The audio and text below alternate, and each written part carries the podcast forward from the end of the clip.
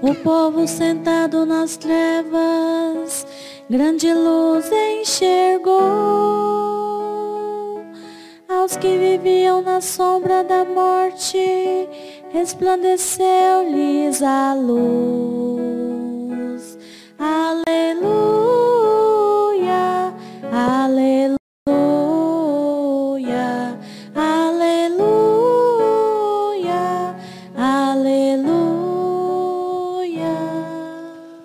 Senhor esteja convosco. Ele está no meio de nós. Proclamação do Evangelho de Jesus Cristo segundo João.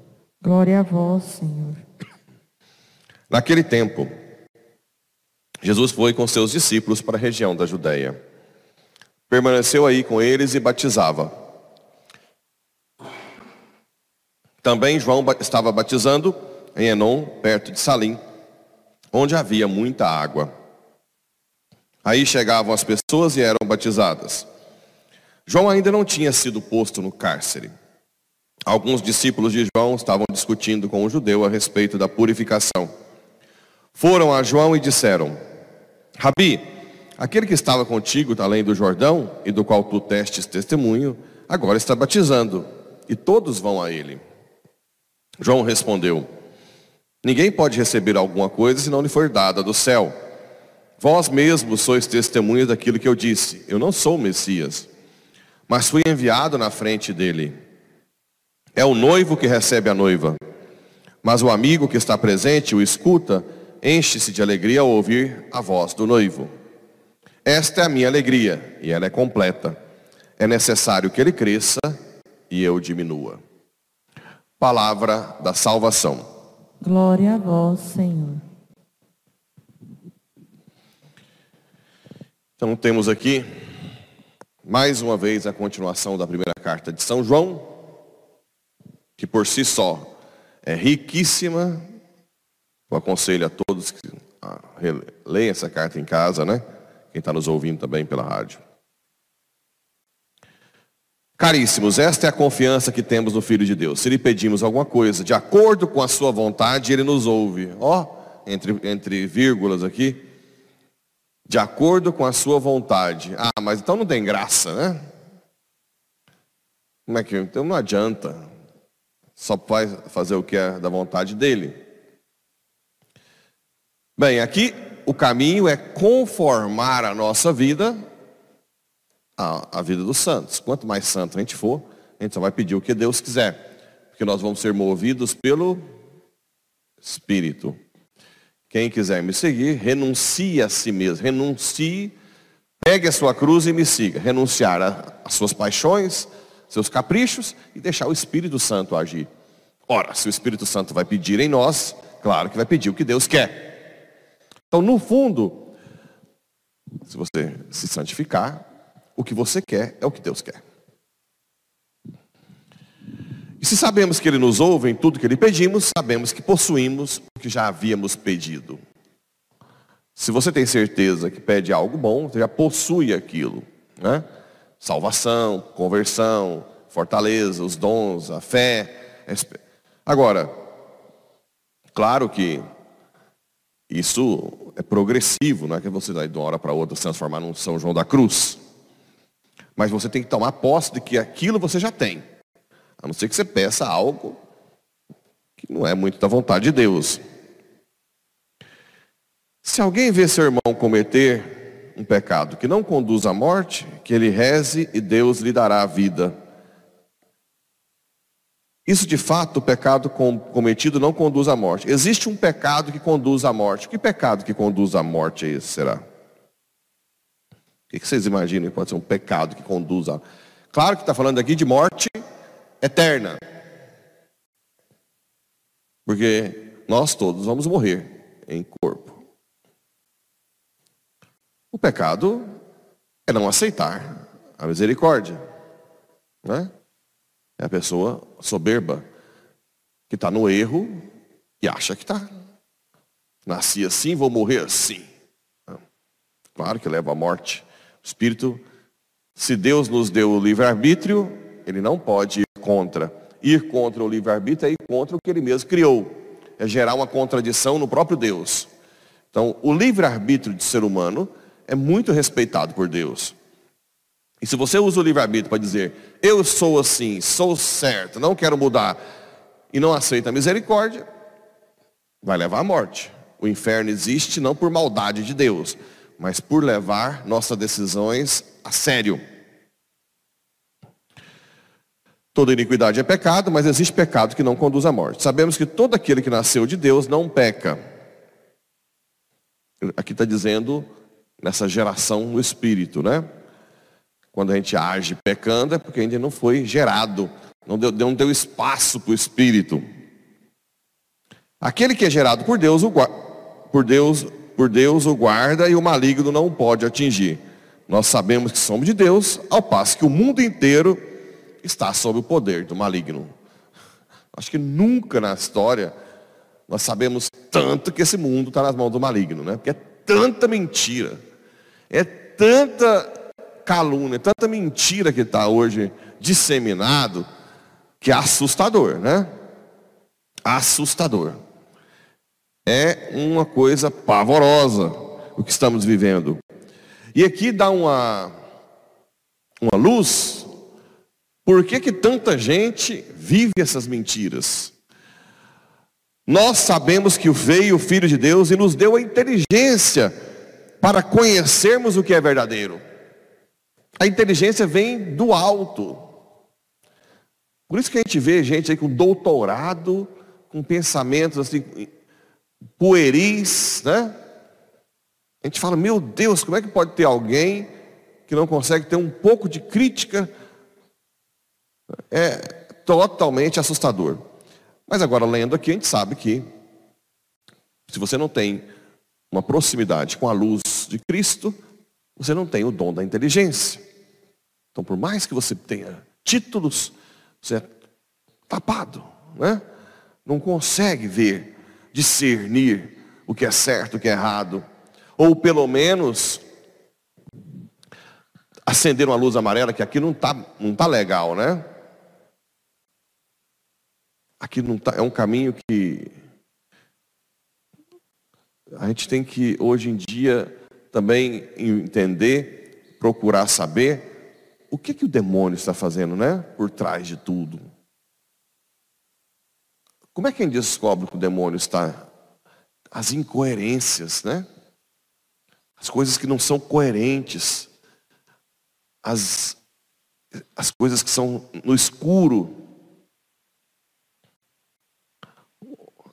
Ontem eu publiquei de uma mãe que perdeu um filho por, por reação da vacina, que a sua conta do Twitter foi retirada. Como assim? Como assim? Que mundo é esse?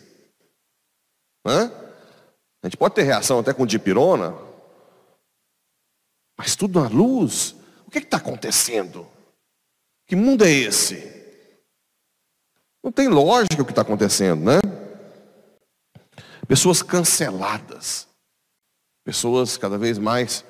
A gente vê que a situação não é normal. Mas isso tem que ter uma inteligência iluminada pela fé. Porque senão a gente fica aí nesse mundo, nessa, nesse mundo de mentiras o tempo inteiro. Aqui no Evangelho, nós temos uma situação em que Jesus está batizando com seus discípulos, e os discípulos de João, que viram que João Batista batizava primeiro, foram reclamar: olha, aquele lá que você batizou também está batizando Bem, se vocês têm curiosidade de que batismo é esse, aqui é, é mais um assunto que a minha opinião é contrária à da maioria dos padres da igreja. Como eu sou só um. Mas você sabe que o batismo de João é um batismo só de conversão, né? Ele ainda não infundiu o Espírito. Por quê? O batismo é o que é hoje, depois da paixão, morte e ressurreição de Cristo. Só é o que é depois da paixão, morte e ressurreição de Cristo, né? Em que você batizando, a pessoa morre para o pecado, ressurge para uma vida nova e recebe o Espírito Santo. O batismo de João era um batismo só de conversão mesmo. Não é esse batismo de morte para o pecado e ressurgir para uma vida nova com o Espírito. Bem, aí vem, e o batismo de Jesus antes da paixão? Os padres da igreja dizem que é igual ao de João. Eu acho isso. Imaginar que o ba... no meu pensamento, aqui é muito meu, Jesus pode antecipar o poder da, do batismo. Ele é Deus, né? Mas segundo todo mundo, não. Então, Jesus e seus discípulos batizavam aqui só o batismo de conversão. Aceitemos, né? E depois João dá um exemplo muito bonito de humildade. Ninguém pode receber alguma coisa que não foi lhe dada do céu. Aí João entra com a parte teológica, né? É o noivo que recebe a noiva. Que noiva? Quem é a noiva? Hã? A igreja. Ótimo. A igreja. Por isso que o primeiro sinal do Evangelho de São João é a boda de Caná. Por quê? Deus prepara o amor esponsal dele no Antigo Testamento, lembra? Ó oh, Israel, você é como uma mulher adornada de joias, eu te amo. Você, quando me trai, é uma prostituta. Prepara o amor esponsal para consumar em Cristo. Quando Cristo encarna, ele casa com a igreja, com o povo. Aquele amor esponsal se transforma em casamento. Por isso que o casamento homem mulher é ícone, imagem do casamento de Cristo com a igreja. Porque o casamento homem e mulher gera vida, assim como Cristo e a igreja gera vida eterna. Olha que bonito. Hum? Os outros não geram vida, né?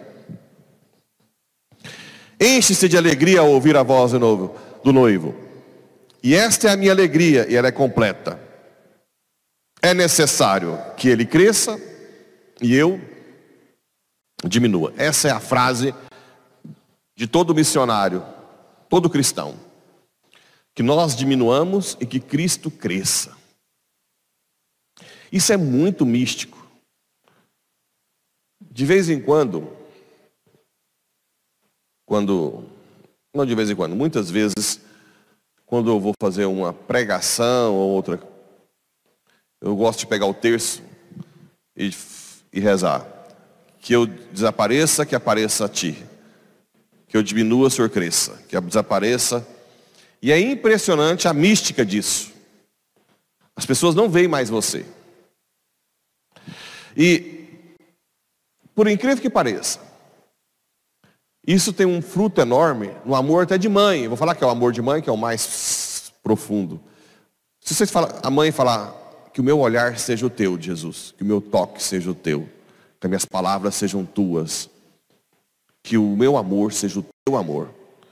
Tem um poder extraordinário. A nossa função é sempre diminuir para que Cristo cresça. Sempre diminuir para que Cristo cresça.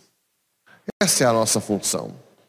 É isso que nós devemos fazer. Como meta, diminuir para que Cristo cresça em nós, os nossos atos se tornarão melhor, nossas palavras serão mais purificadas, nossos sentimentos serão melhores. E as pessoas que estão perto de nós viverão experiências que nós nem sabemos, porque Cristo vai usar a gente sem a gente nem saber para ter um contato pessoal, né, com Cristo. Isso é muito, muito forte. Uma experiência rapidinho, prática que eu tive, foi quando eu estava na época da morando na favela, na comunidade. Eu estava muito cansado, cansadíssimo, muito. E resolveram ir na favela pesada do PCC para visitar o pessoal. E lá tinha o beco, onde todo mundo estava armado, onde é, vendia droga, é beco, é o. Esqueci. A boca de fumo, né? E eu não conhecia ninguém. E eu vi um, um que estava negociando com um revólver do lado. E eu morto. Eu disse, Senhor, que não me veja, que veja a ti. Que não me veja, que veja a ti. E fui aproximando dele. Quando eu encostei a mão no ombro dele, nunca vi na vida. Nunca vi traficante de arma. Na hora que eu pus a mão nele, ele disse assim: arrepiei e deitou no meu ombro. Largou o celular e ficou deitado no meu por minutos. O pessoal até tirou foto. Falou que na cena, imagina o cara. Então, só que o que aconteceu? Eu estava tão cansado que eu desapareci tanto que quem tocou foi Cristo. Quem tocou foi Cristo. E depois ele me abraçou e chorou. Então, o problema nosso somos nós mesmos que atrapalhamos a graça que nós recebemos no batismo. Que nós saibamos renunciar para que o Espírito viva em nós e possamos levar esse amor esponsal a quem ainda está carente de amor e de alegria. Assim seja.